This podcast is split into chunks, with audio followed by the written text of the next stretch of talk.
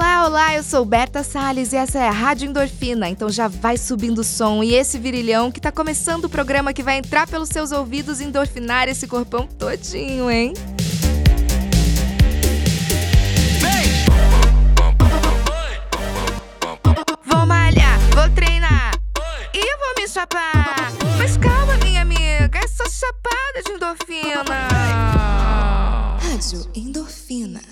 Chapadinha, vem comigo aqui nessa charadinha. Vamos brincar de o que é o que é. O que é que uma atleta de final de semana e uma atleta olímpica têm em comum. E o que é que uma pode aprender com a outra. Eu sou uma procrastinadora nata, como boa taurina. Mas quando finalmente me encontro, também encontro ela, o foco, a disciplina. A doutora Anne Vertel diz que a disciplina é escolher entre o que você quer fazer agora e o que você mais quer. Mas por que a gente tem tanta dificuldade em seguir firme no propósito para mexer nossos corpinhos? Porque às vezes é tão difícil manter a rotina dos exercícios que fazem tão bem pro corpo e pra mente. É, minhas amigas, é saque atrás de saque nessa partida chamada vida. E saca só quem tá aqui com a gente para falar desse assunto. Que eu espero que você já tenha sacado, né? Pode entrar Gabi Guimarães, ela é jogadora de vôlei, atleta olímpica da Nike, nossa super parceira. Beijo, Nike! Medalhista em Tóquio, maravilhosa e disciplinada, claro. Vem, Gabi! Caraca, que introdução maravilhosa! Amei! Você gostou? amei, amei. A gente escreveu pensando em você.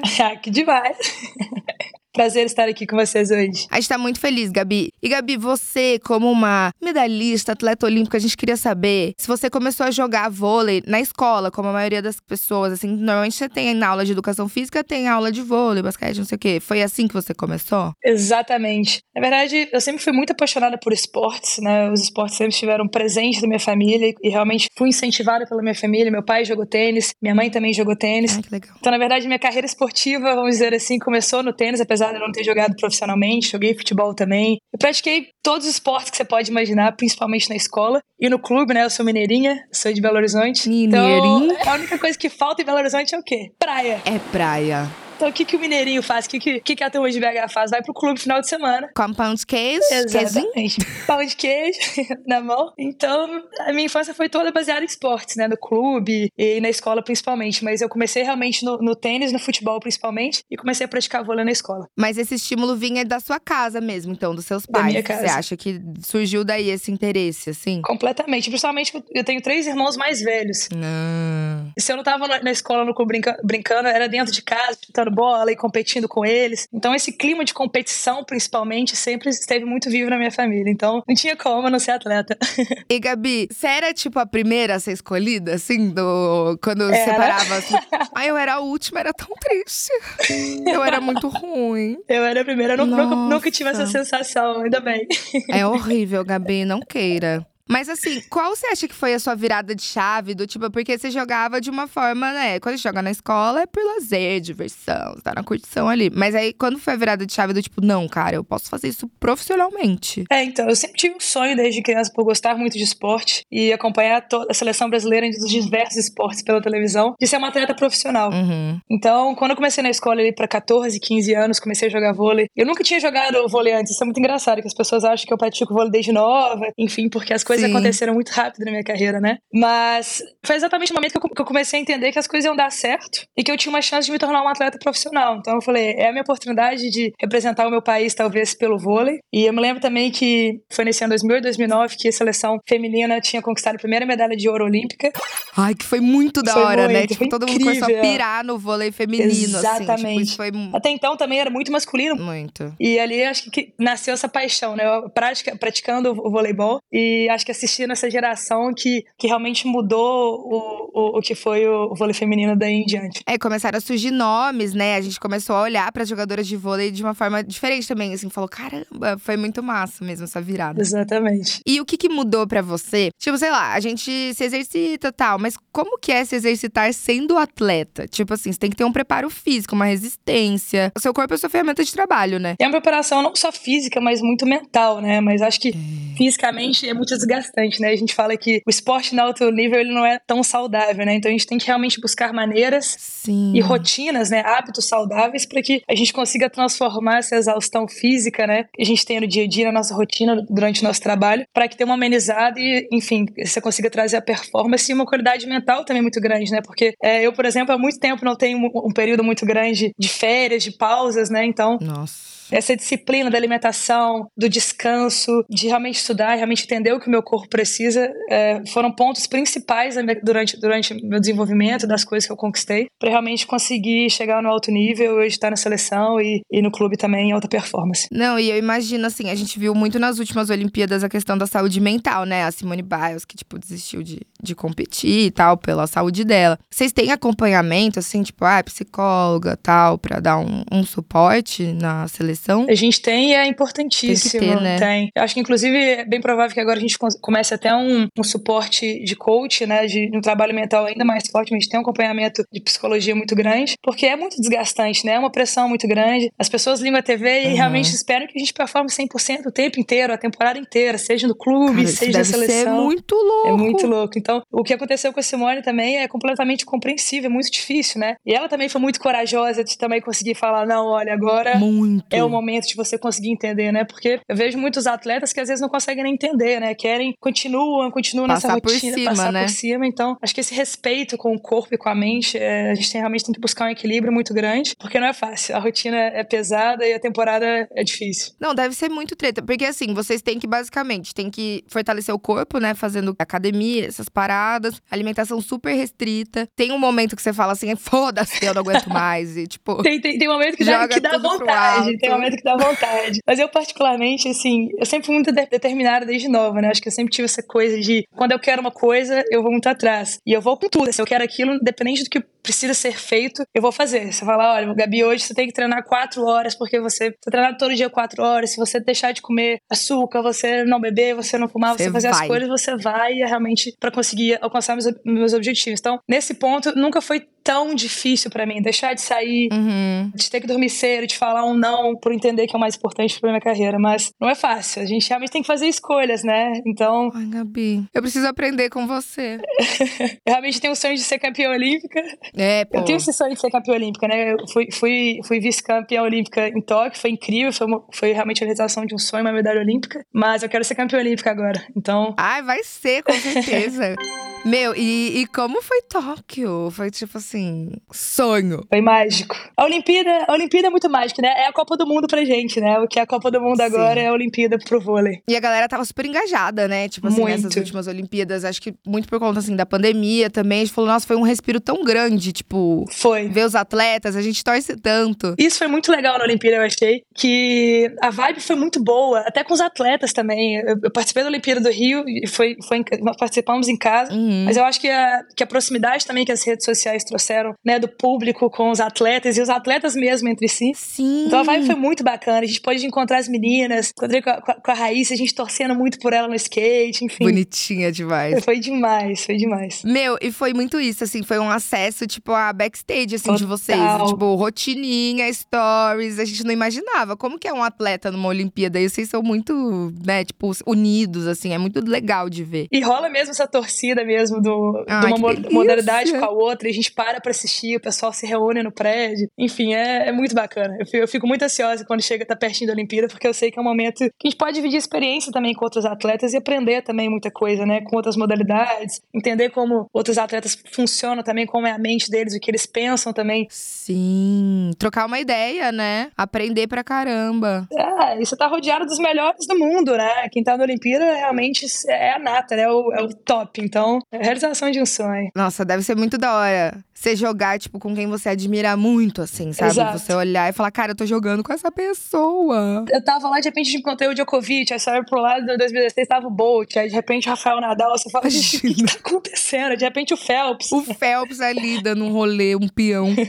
Meu, deve ser muito da hora, muito, muito da hora. E eu queria saber sobre competitividade, assim. Você falou que você é muito competitiva. Muito. Mas como é isso, assim, no âmbito do esporte, por ser mulher também, como vocês lidam com isso dentro da quadra, sabe? Eu sou muito competitiva, assim, desde muito nova, sabe? Essas que são, não sabe perder. Então eu tive que aprender. E, Gabi, qual é o seu signo? Eu sou taurina também, tá? Você falando comigo? Você é taurina? taurina? Ai, tudo! Nossa, aconteceu alguma coisa nessa fusão de astros aí, porque Total. eu sou o, a, o estigma do taurina procrastinadora. ah, meu Deus, eu sou difícil. Tu pegou as coisas boas. Mas é porque também na minha, na minha, profissão não tinha como, não tem nem como ser procrastinadora, né? Mas assim, eu sou muito competitiva, tá? Então, assim, principalmente no. Eu, como, como eu jogava tênis, é um esporte mais individual, você pode ser um pouco, pensar um pouco mais em você, ser um pouco mais individualista e ficar chateado se você perde ou não, né? Sim. Eu acredito que o vôlei também me trouxe muito esse, esse olhar pro outro lado, né? Você tem que entender, aceitar um pouco melhor a derrota. Sim. Acho que o esporte em si também, né? Entender. E eu fui amadurecendo, acho que com o tempo. Acho que durante minha carreira, acho que as derrotas, principalmente, foram os momentos que mais me ensinaram, não foram as vitórias. Então, é, foram os momentos que eu mais cresci. Mas eu sou muito, eu sou muito competitiva. As meninas que, por exemplo, a gente tem algumas atividades de aquecimento que faz um time contra o outro, são os momentos que eu mais fico irritada. Se eu perder, eu fico de mau humor, eu preciso ali de uns cinco minutinhos pra. Você xinga muito? Eu não xingo, não, mas eu, mas eu fico brava. Eu fico brava. Assim, sabe aquela que fecha a cara e não quer falar com ninguém durante cinco minutos, o treino começar? Aí depois uhum, passa, tudo bem. Fica bufando.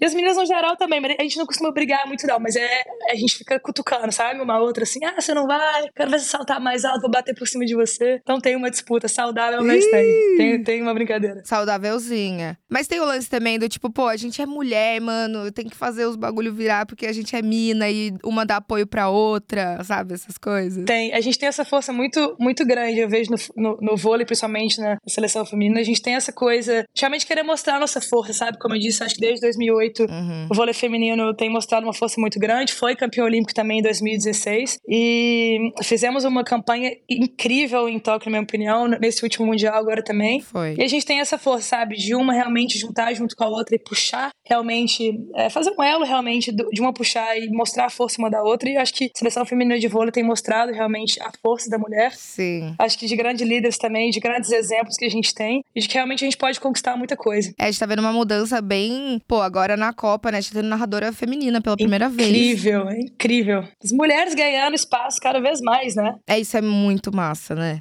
E sabe uma dúvida? Assim, no trabalho, quando a gente trabalha um monte de mulher junta, a gente começa a menstruar tudo junta. Isso acontece com vocês também? Acontece. Vocês ficam, tipo, num ciclo maluco juntas? Acontece. E assim, e é, e é, louco, porque a gente não tem tantas mulheres no, na comissão técnica, né? Que isso é, isso é inclusive uma coisa ah. que, que eu questiono bastante, né? Ah, tem que questionar. Quem sabe no futuro eu não possa quebrar essa barreira também, talvez até, quem sabe, é, me tornar técnico, alguma coisa, mas enfim. Fica então, como são, são, são sempre homens e que muitos deles não entendem, porque realmente uma puxa a outra, principalmente competições importantes, nós acabamos menstruando no mesmo período. Isso é muito maluco, né? É, e, e afeta. E realmente tem, tem uma diferença muito grande é. de humor. Né? Às vezes uma tá um pouco mais estressada. O bom é que a gente se entende, a gente respeita muito uma a outra. E a comissão técnica também, tanto na seleção como no clube, com o passar dos anos, tem que aprender com isso. E eu acho que eu, eu acho ah, legal também sim. essa visão, principalmente o Zé Roberto na seleção. Eu lembro ele até comentando em uma entrevista que ele, que ele teve que ir com uma ginecologista para realmente entender como é que funciona esse ciclo da mulher. Ai, bonitinho. Meu, tá certo, né? Porque é isso, não tem útero, você não sabe. Exatamente. Você não tem útero, cara, você não faz a menor ideia do que eu tô passando. E a gente zoa eles, às vezes eles estão estressados, a gente fala, a gente tá achando que eu sei que estão com TPM. A gente que menstrua e vocês ficam de TPM.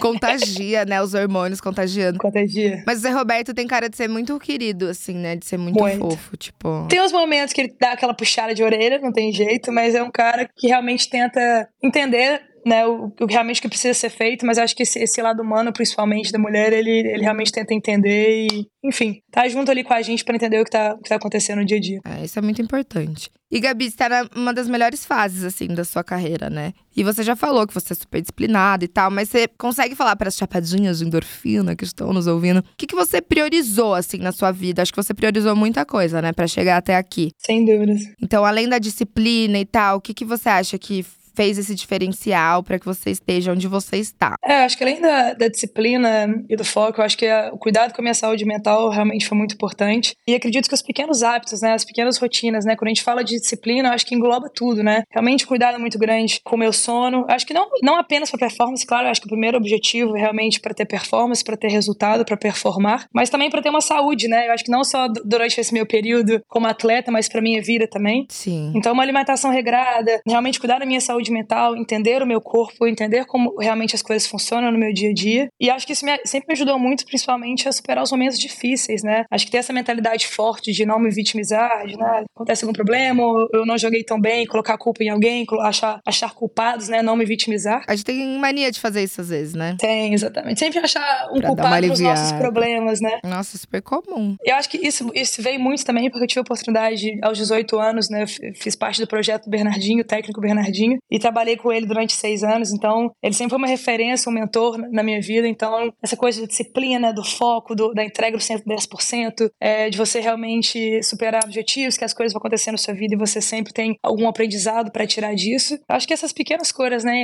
Essas pequenas coisas no final fazem muita diferença e eu consigo ter uma saúde mental para sempre entender que vão ter momentos bons, vão ter momentos ruins, mas principalmente nos momentos ruins eu consegui entender que estou fazendo as coisas certas e as coisas vão voltar para o caminho se eu continuar nessa trajetória. Então, e também para que quando, né, quando você está no topo, você tá, as coisas estão sempre muito bem, uhum. não quer dizer que eu vou que eu sou melhor do mundo, melhor do que ninguém, que eu tenho que mudar minha rotina. Então, acho que esse equilíbrio sempre mantém no pé no chão para realmente, independente do que aconteça, eu ter o mesmo objetivo, a mesma performance todo dia e os resultados eles vêm, sem dúvidas. Acho que isso é para tudo na vida, né? Assim, Exatamente. além do esporte, assim, a gente tenta buscar equilíbrio em tudo para conseguir seguir. E a consistência, né? Acho que a palavra é consistência. Acho que a consistência, consistência. te traz resultados. Com certeza. eu preciso, eu tô buscando. E sim, saber também que vai errar, né? Não quer dizer vai. que todo dia eu, eu. É claro que tem dias que eu saio um pouquinho da rotina, também tento relaxar, mas assim, de, de uma, uma coisa rápida, né? Então acho que a consistência é o mais importante. O que, que pra você é sair da rotina? Tipo, o que, que, que é o seu rolezinho? O melhor exemplo agora, com Copa do Mundo. Copa do Mundo, os Jogos do Brasil aqui são normalmente 10 horas da noite. Eu sou uma pessoa que tô acostumada a dormir no máximo 11 horas da noite. Então eu adaptei um pouquinho minha rotina pra dormir um pouco mais tarde, mas aí também acordo um pouquinho mais tarde pra dormir pelo menos 8 horas. Claro, adaptando uhum. do que dá pra fazer com os treinos, né? O técnico deixa aí? É, não, é. Se eu dormir 8 horas e estiver bem, ok. Eu não saindo do padrão, né? Mas assim, a gente se adapta a algumas pequenas coisas, é claro. Às vezes, no momento que eu tô mais estressada, eu falo, ó, oh, tá, hoje não vou, não vou fazer yoga, que eu tenho aquela rotina, hoje eu vou comer uma coisa que, que eu tô com vontade de comer, não seguir aquela coisa louca. Porque essa coisa é saúde mental também, né? Você também entender o momento que o seu corpo Sim. também precisa relaxar, você também se permitir. Pô, precisa também, não tem como, né? Total. A gente viver, tipo, 100% numa regrinha, não tem exato. também. Isso é você também maltratar um pouco o seu exato, corpo. Exato, então, o equilíbrio. Tem que se dar os pequenos prazeres. Exatamente. E você falou da yoga, você é super da yoga, né? Eu, eu gosto de fazer yoga, mas assim, não sou super profissional, ah, não, mas eu gosto. É. Todos os dias de manhã eu faço. E o yoga ajuda muito na saúde mental, muito. né? Muito. É bizarro. Na concentração, o foco na saúde, assim, é uma coisa louca. É. Os dias que eu não faço, assim, parece que meu dia não começou, parece que eu não, não consigo render. Dá muita diferença. Fica aí uma dica, gente. Respiração. Porque o yoga, ele engloba tudo, né? O alongamento, seu cuidado com o corpo, sua cabeça, respiração, você olhar para dentro. E eu acho que o yoga me trouxe muito isso, sabia? Esse autoconhecimento. E esse autoconhecimento na minha carreira, ele fez muita diferença. E tem feito, né? Porque eu acho que o autoconhecimento, ele é diário, né? Eu acho que o yoga te dá uma noção muito massa sobre o seu corpo. Assim, eu comecei a fazer yoga porque eu tinha muita crise de ansiedade. Isso desde muito nova. Então eu comecei com 15 anos a fazer yoga muito pelo lance da respiração mesmo, de aprender a respirar. Isso faz uma diferença na sua vida. Gigante. E eu também, gente, eu também sou. Sabe que isso é coisa de taurina? Porque eu também sou ansiosa. Ah, eu acho que pode ser. Gente, eu sou muito, assim, minha cabeça milhão, milhão, milhão. É. Sempre foi uma batalha, assim, contra a minha cabeça. Mas hoje em dia eu acho que eu aprendi a abraçar um pouco isso e usar de uma forma positiva. Ah, incrível, incrível. Eu acho que o esporte me ajudou e essas pequenas cores também, yoga, respiração, me ajudam. Sabe aquele exercício do yoga que a gente segura a respiração, tipo, sei lá, por 4 segundos, enche a barriga 4 segundos, segura 4, solta 4. Às vezes eu faço isso na vida, assim, sabe? Tipo, sei lá, tô gravando aqui, eu começo, um, sabe? Só pra dar uma baixada. Eu faço. Eu faço nos jogos, inclusive, né? Os, os jogos mais. É, eu ia te perguntar isso. Pré-jogos, os momentos mais importantes, às vezes no jogo. Principalmente no saque, eu faço bastante. Nossa, saque deve ser eu uma parada. Tipo assim, tá todo mundo te olhando. É porque depende só de você. É o único fundamento no vôlei que depende só de você. Sim! Então é o momento que eu tenho para respirar. Nossa, esse momento é perfeito para fazer um exercício de, de respiração. Sério, chapadinhas que estiverem ouvindo, se um dia vocês estiverem muito tensas em algum momento, façam esse exercício de respirar, respiração, tipo, de segurar a respiração, tipo, sei lá, em 4 segundos, quando você aguentar e soltar no mesmo tempo. É, ajuda muito. É perfeito. É perfeito. Eu faço. Na minha, não, não vou dizer todos os dias, mas assim, praticamente todos os dias tem na minha rotina. E é isso, quando bate um, um desespero, assim, o cu apertou. o cu apertou, encheu ali o diafragma. Pra mim é tipo assim, sabe? Automático. Respira e vai, respira e vai. Bizarro. e você consegue alinhar, tipo assim, as práticas, praticar aí o yoga tal, no, incluir isso na sua rotina, assim, você incluiu isso na sua rotina? Consigo. Por, por isso que eu, eu tenho, tenho que ter essa disciplina da minha rotina de sono. Então eu acordo geralmente, meus treinos normalmente são as partir das nove e meia da manhã. Então eu acordo às sete, prática de 30 minutos de, de yoga. Normalmente eu tomo café primeiro, às vezes eu não tô com tanta fome, eu já, uhum. já acordo e já faço a prática do yoga, mas sempre começando com respiração, depois eu faço alongamento, depois tomo café e assim, juro, é, é incrível. É bizarro, Os dias né? que eu não faço yoga, o dia parece que não vai render, parece que minha cabeça não tá tão bem, e os dias que eu faço eu tô com muito mais energia, os meus treinos são melhores, e as pessoas ainda comentam. Nossa, tá calminha. Os dias que eu não faço, falam, Gabi, você tá bem? Aí eu lembro, acho que eu não fiz yoga hoje. Os dias que eu faço, a energia é completamente diferente. Aí você fala, ah, eu tô com os chakras desalinhados hoje, não tô boa. E para você, você tava falando esse lance, né? Ah, pô, tipo, pressão e tal. E você é capitã do seu time, né? Sim. Isso gera mais pressão? Você sente uma responsabilidade diferente, assim, pelas, pelas meninas? Tipo, sabe? Como que é? Eu vejo como um desafio muito grande. Eu sou uma pessoa que eu gosto muito de desafio, uhum, sabe? Isso é muito massa. Eu vou falar, vou ser sincera, assim, nunca passou pela minha cabeça, nunca foi esse sonho de. Ah, porque sempre foi meu sonho de estar na seleção brasileira, de conquistar muitas coisas, mas nunca de ser capitã. Ser capitã da seleção brasileira, ser capitã hoje de um dos maiores clubes do mundo, uhum. ser referência hoje na modalidade. Mas eu sempre gostei muito de desafios, né? Então, quando é, realmente os técnicos me proporam isso, eu acho incrível, né? Primeiramente, para eles verem essa liderança que no começo nem eu via tanto. Sim. Aí quando você fala, Gabi, eu acho que você pode ser uma das grandes referências, você é um grande exemplo. Então, eu realmente comecei até a olhar um pouco mais para dentro, né? E eu acho que foi incrível, assim, porque tem que ser um processo de amadurecimento muito grande, porque com a liderança vem responsabilidades muito grandes. Total. Mas acho que é um aprendizado muito grande, né? Claro que acaba que eu sou um exemplo para as meninas, né? Eu sou uma referência muito grande para elas, né? No momentos de pressão, momentos que realmente o, o time precisa sentir que eu tô ali para elas. Isso tem sido incrível, porque, e tem sido muito natural do que é a minha personalidade, né? Da minha disciplina, do meu dia a dia. É isso que eu ia falar, porque você é super tranquila também, ao mesmo tempo, sabe? Você sabe equilibrar as coisas, justamente. Exato. E eu acho que isso é importante. Mas assim, o que, o que me deixa um alerta ainda maior de realmente ter esse cuidado comigo mesma, né? Porque a partir do momento que você assume um papel de, de líder e ser referência dentro da equipe, você tem que ter um cuidado maior com as pessoas, você tem que estar no seu melhor o tempo inteiro, né? Então, acho que essa rotina, essa disciplina e essa consistência tem me ajudado a. Porque, na verdade, a liderança é você, principalmente no voleibol, é você ajudar o time a performar o seu melhor, né? Você olhar por um todo, não só a minha performance, mas ajudar o time, as meninas principalmente, a performar o seu melhor. E isso é muito prazeroso para mim. Você tem um lance meio coach, assim? Do Eu tipo, gosto. sei lá. Eu tenho um pouco. Quais frases você solta? Tipo assim. Não, e as, as meninas me zoam. Por exemplo, as meninas, as meninas chegam lá, sei lá, chocolate, aí eu já, já dou aquela olhada, né? já julga. Elas, elas não sugar, não sugar, elas ficam brincando, né? Então, mas, mas, mas, mas, eu, eu vejo que nas pequenas coisas tem, tem um impacto natural, né? Acho que, não, às vezes eu não preciso falar muitas coisas, eu acho que pelas minhas atitudes no dia a dia, eu já consigo até perceber algumas mudanças, né? Elas vêm me perguntando, porque quando você começa a performar e as coisas dão certo, as pessoas olham para você e falam: o que será que ela faz que dá certo? O que, que faz diferente, né? E começa realmente a gerar um, uma. Não, calma aí, às vezes tem alguma coisa ali diferente. Então, a seleção, principalmente esse ano, foi muito bacana de ver as meninas me perguntando de como é a minha alimentação, as minhas rotinas, de leitura, de, de sono. Então, a gente teve uma troca de experiência muito legal, principalmente de hábitos e de. realmente dessas pequenas coisas que podem fazer diferença na nossa performance. E é claro, né? Não, não foi minha, não minha culpa que elas mudaram, né? elas também se dispuseram e realmente mudaram. Sim. E eu acho que trouxe um impacto muito grande na nossa performance pro Mundial, que foi, foi realmente incrível. É, não, e é muito lindo isso. Tipo assim, você é um exemplo dentro, né, de, de quadra e fora de quadra também, né? Pra quem te acompanha de fora e também para as meninas que trabalham com você. Isso deve ser muito massa, tipo. Sim. Deve ser muito gostoso. É, o que eu tento passar para elas é o que, o que eu aprendi com as outras também, né? Com outra geração, né? Com a Fofão, com a Fabizinho, que foram exemplos de mulheres. Ah, elas são perfeitas. Exato. Cara, e a gente começou a amar vôlei com elas, né? Exatamente. Ai, que coisa boa! E conta pra gente, bastidores, assim, como que foi chegar à final contra a Sérvia, não sei o quê, tipo, esse babado todo. Nossa, foi, foi incrível. Esse Mundial em específico foi muito incrível, assim, porque realmente não era um, um do, dos grandes favoritos, né? Foi uma geração realmente que se, se renovou, jogadoras muito jovens, que até então, muitas delas não tinham nem vestido a camisa da seleção brasileira até então. E realmente não era uma, uma das grandes é, favoritas dessa competição e chegarmos, né, a final contra a Sérvia foi incrível. Mas eu, eu vou ser sincera que essa final me pegou um pouquinho mais, porque igual, perdemos a final contra os Estados Unidos, eu acredito que ali realmente a equipe americana era superior à nossa, mas. Não era. Aquelas.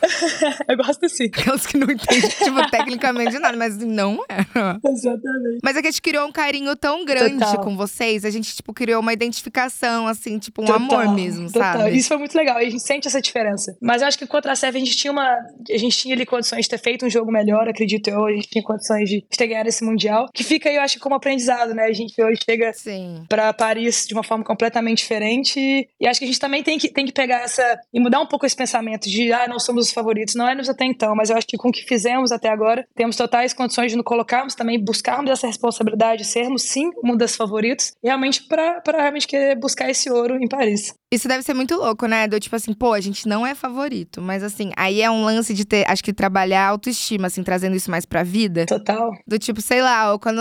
Eu dando um exemplo aqui da minha, da minha profissão. Eu vou entrevistar alguém que eu não conheço, não sei o quê. Daí você já se coloca num lugar, tipo, ai, puta, será que eu deveria estar entrevistando essa pessoa? Essa atleta, ela é tão foda, não sei o quê. Tipo, a gente se coloca nesse lugar às vezes. Então é difícil fazer esse trabalho mental, né? Total. E assim, eu acho que foi até natural esse ano, por ser uma, realmente uma seleção jovem, né? Como eu disse, muito inexperiente, muitas jogadoras também. Mas é, acho que a gente realmente trouxe aí, sabe, essa coisa de não, não, olha, olha que incrível que nós fizemos nos últimos quatro anos. E é aquilo, né? A, a dor da, da perda, ela só vem quando você está preparado realmente, porque você sabe Exato. que você poderia ter ganhado o ouro, né? Talvez a gente soubesse que não. A gente fala, não, tudo bem, foi incrível, chegamos até a final. Mas é, essa, essa final eu realmente senti porque já estamos preparados, na, na minha opinião, para sermos campeãs. Ah, mas. E a gente tem certeza que a gente vai trabalhar muito em Paris, vai ser uma história diferente. Mas foi incrível, não, não apaga, a campanha foi incrível. E foi muito massa a da Carol Gataz, assim, tipo, dela, o lance da idade, né? Dela expor isso. Cara, vocês têm noção? Essa mulher, ela é um ET. Vocês não estão entendendo, gente. Eu tenho 28 anos, são 14 anos a mais, assim, de treino. Eu não tinha noção, sabia? Disso, de. Porque pra vida do atleta, né? Tipo, pra um atleta, 39, 40 anos, já é uma idade que não, você não tá mais online. É, como, tipo, disponível, assim, você não tá. exato, exato. Você normalmente não tá, né, no auge da, da performance, Exato. digamos assim. E ela foi uma das nossas grandes forças no Mundial, tá? E ela brilhou! Porque com 42 anos ela é um exemplo Ela é de, foda, de, de mulher e de força. E assim, e no treino dando gás e com energia e chamando todo mundo. Assim, se a mulher do seu lado, 42 anos, dando a vida e jogando em alto nível, você não vai dar menos do que o seu 100%. Você não vai, você não vai acordar e vai fazer menos. Então, assim, é impressionante. Não, monstra! E eu acho que emocionou e deu estímulo pra muita gente, pra muita mulher também, sabe? Com certeza, acho que para as mulheres principalmente, ela mostrou a força da mulher, o que realmente a mulher é capaz de fazer, sabe? Sim! Foi muito massa. Quebrou barreiras. Foi muito massa de acompanhar. E tem, vem quebrando, né? Sim. Foi não, pelo amor de Deus, ela vai continuar até Paris e vamos lá até os 44, 45, vai. vambora. Ela vai com aquele gás todo, meu. Ela é. ela é muito monstra. Ela teve esse lance, né, que expôs e as pessoas super se sensibilizaram, se identificaram tal. Mas você, Gabi, criou uma fanbase gigantesca também, né? Você é, é assim, tipo, a Miley Cyrus, a Anira do vôlei, Não, mas não tô sabendo disso.